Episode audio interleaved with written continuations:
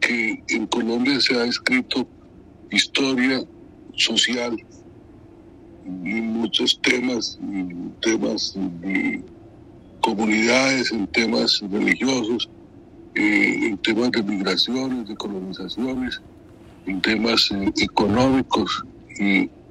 pero realmente historia, historia del derecho es muy poco lo que se ha escrito. Hmm. Estamos en un, retraso muy grande en la historia del derecho. Lo poco que se había escrito era básicamente sobre temas de constituciones.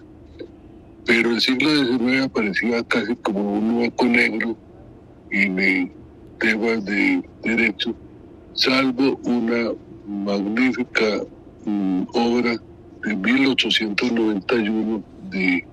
el profesor Fernando Vélez, que hizo una gran aproximación al derecho de esa época, y en 1965, en unos capítulos de la historia extensa de Colombia del profesor Miguel Aguilera.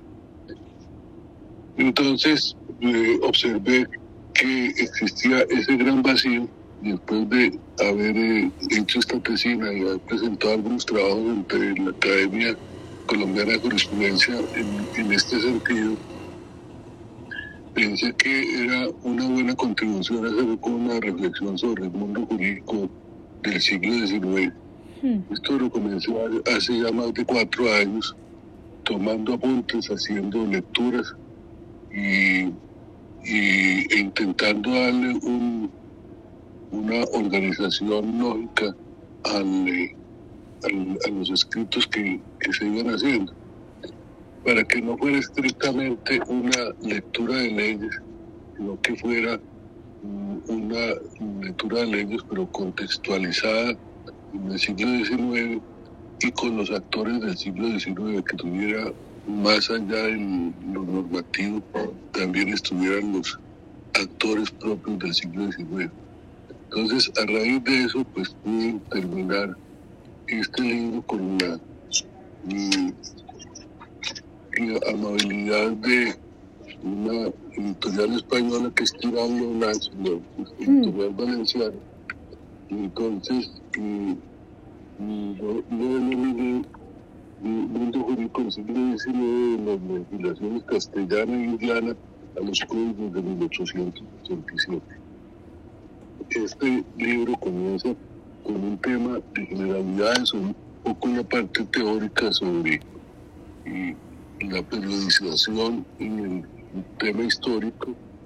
y posteriormente con la pervivencia del derecho hispano dentro de la legislación nuestra, haciendo referencia a las grandes legislaciones españolas como las siete partidas, como la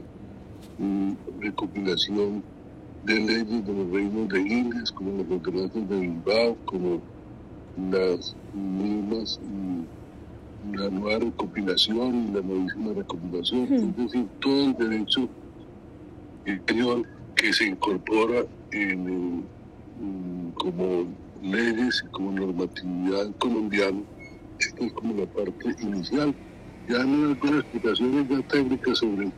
las codificaciones, las compilaciones y su sus diferencias, y el inicio del siglo XIX, que es el gran siglo de la codificación, básicamente eh, guiado por la gran codificación napoleónica de comienzos del siglo, que es el Código Civil, que es como la obra cumbre de Napoleón, y el Código de Comercio, y los otros códigos de Napoleón, con los cinco códigos napoleónicos. También se hace una referencia a las influencias externas que sufrimos en el siglo XIX, obviamente todo el legado español es una parte, de una influencia muy grande. También está la influencia francesa, pues la Revolución Francesa, los derechos del hombre, todo lo que